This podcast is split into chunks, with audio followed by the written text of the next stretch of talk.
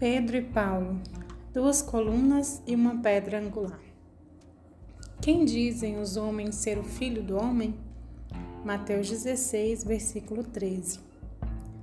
O evangelho indicado para a festa de São Pedro e São Paulo nos situa diante de uma pergunta provocativa de Jesus: E vós, quem dizeis que eu sou?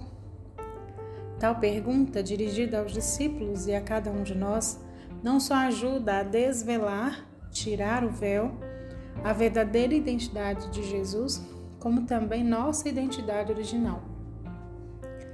Pedro, ao responder, Tu és o Messias, no fundo, estava também deixando transparecer sua própria nobreza interior, aquilo que é fundamento e sobre a qual se pode construir toda uma vida. E Jesus, como verdadeiro pedagogo, explica o que estava escondido nas profundezas do coração de Pedro. Tu és Petra, rocha, base sólida. Essa é a verdadeira identidade de Pedro. Ressoa no interior de cada um de nós essa mesma voz: Tu és rocha. O coração de cada um está habitado de sonhos, de futuro, de projetos. Sente-se seduzido pelo que é verdadeiro, bom e belo. Busca ardentemente a pacificação, a unificação interior, a harmonia com tudo e com todos. Sente ressoar o chamado da verdade, o magnetismo do amor, da plenitude. Sente-se atraído por um desejo irreprimível de autotranscendência, de crescimento, de maturidade. Só a partir da vivência e da solidez interior poderemos descobrir o que significa Jesus como Messias, o Filho do Deus vivo. Só a partir da identificação com Ele é que poderemos também descobrir nossa original filiação, fundamento de nossa vida. Somos filhos e filhas do Deus vivo. A filiação é a solidez que nos unifica a todos. Ela é a base que sustenta nossa identificação com Jesus Cristo. Não é fácil tentar responder com sinceridade a pergunta de Jesus. Quem dizeis que eu sou? Na realidade, quem é Jesus para nós? Sua pessoa, seu modo original de ser e viver, chega a nós através de 20 séculos de imagens, fórmulas, devoções, experiências, interpretações culturais, que vão desvelando e velando ao mesmo tempo sua riqueza insondável.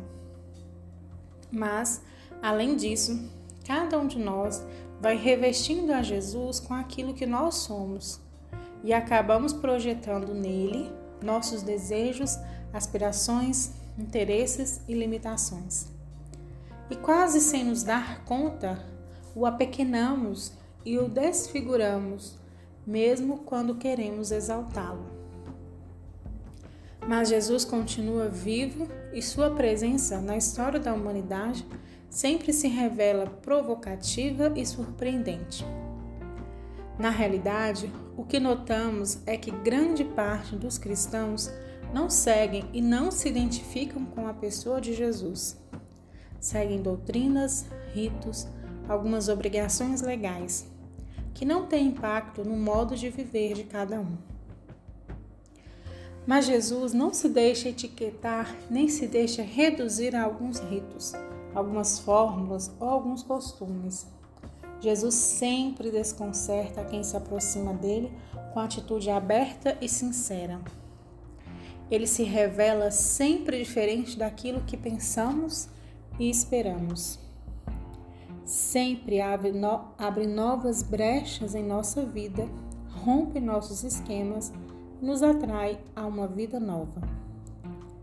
Quanto mais o conhecemos, mais sabemos que ainda estamos começando a descobri-lo. Responder à pergunta: Quem dizeis que eu sou?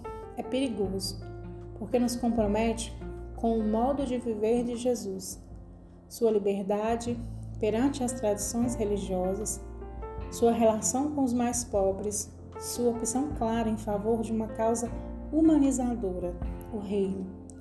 a vivência dos valores presentes nas bem-aventuranças, a viabilização do mandamento do amor.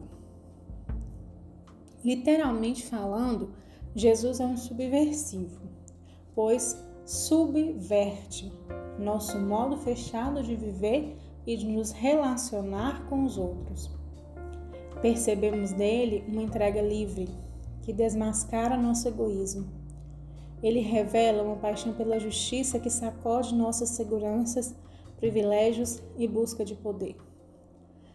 Transparece nele uma ternura que deixa descoberto nossa mesquinhez, uma liberdade que põe às claras nossos apegos e dependências. E, sobretudo, vemos nele um mistério de abertura, proximidade, intimidade com Deus da vida que nos atrai e nos convida também a abrir nossa existência à intimidade com Ele. Só iremos conhecendo Jesus na medida em que nos identificamos com Ele e nos revestimos de seus sentimentos, valores, critérios. Só há um caminho para aprofundar em seu mistério: segui-lo. Seguir humildemente seus passos, abrir-nos com Ele ao Pai, prolongar seu gesto de amor e ternura para com todos, olhar a vida com seus olhos, compartilhar sua fidelidade à causa do Rei. São Pedro e São Paulo viveram por diferentes caminhos um original encontro com o Mestre da Galileia encontro que desvelou e extraiu o que havia de mais nobre humano no coração de cada um deles. Tu és rocha, tu és Paulo. Foi essa solidez interior que se visibilizou na maneira original de cada um seguir Jesus Cristo, que os transformou em colunas da nova comunidade e dos seguidores do Nazareno. A eles foi conferida uma autoridade como caminho para o serviço e a promoção da vida. Jesus compartilha com eles sua mesma autoridade, que não tem a ver com o poder que domina ou a liderança que se impõe. Jesus tem autoridade porque o centro está no outro. Ele veio para servir. A expressão autoridade vem do verbo latino augere, que significa literalmente aumentar, acrescentar, fazer crescer, dar vigor, robustecer, sustentar, elevar, levantar o outro, colocá-lo de pé, impulsioná-lo para a frente.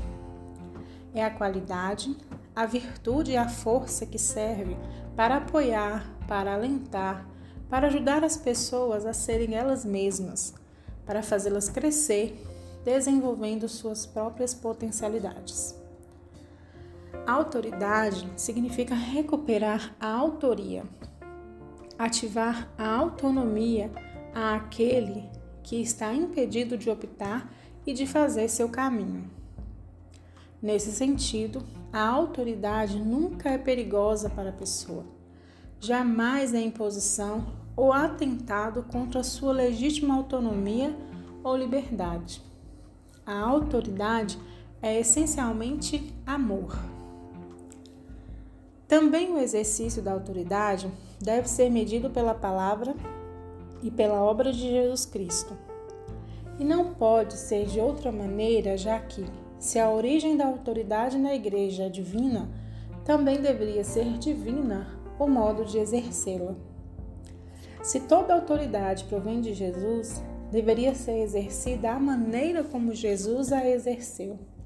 Isso vale tanto para aqueles que têm uma autoridade instituída, como para aqueles que, devido às suas qualidades e carismas, exercem de fato autoridade de serviço nas comunidades cristãs.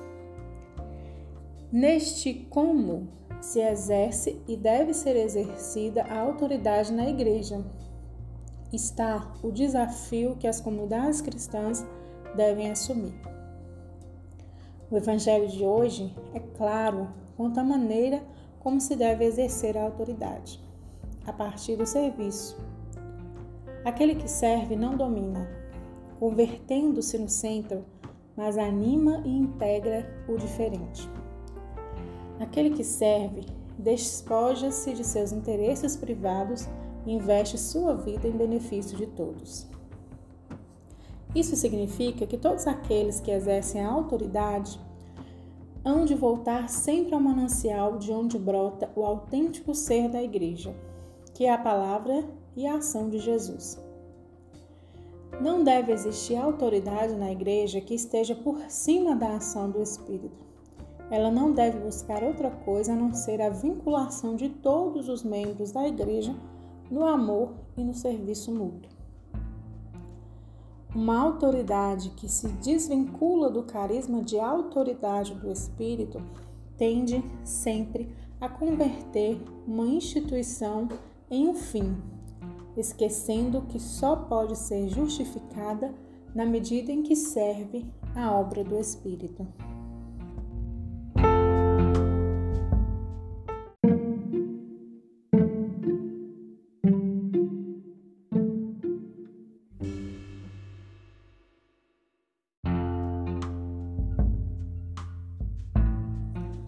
Na oração.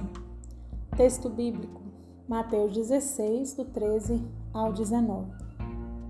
Suplicar a graça do conhecimento interno de Jesus para mais amá-lo e mais segui-lo.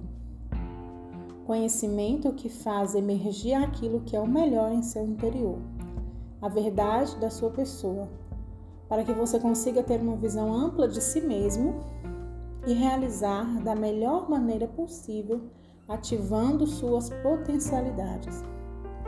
Cada um, cada uma é diferente, é único, é única, com saberes, expectativas, medos, ansiedades e desejos, pontos fortes e fraquezas, com seu ritmo e modos próprios de viver.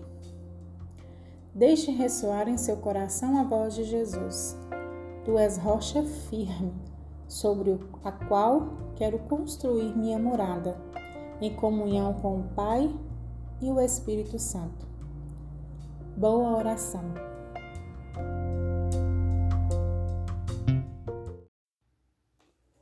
Rezando o Evangelho. Texto do Padre Paraolo como sugestão para rezar o Evangelho do vigésimo domingo do tempo comum.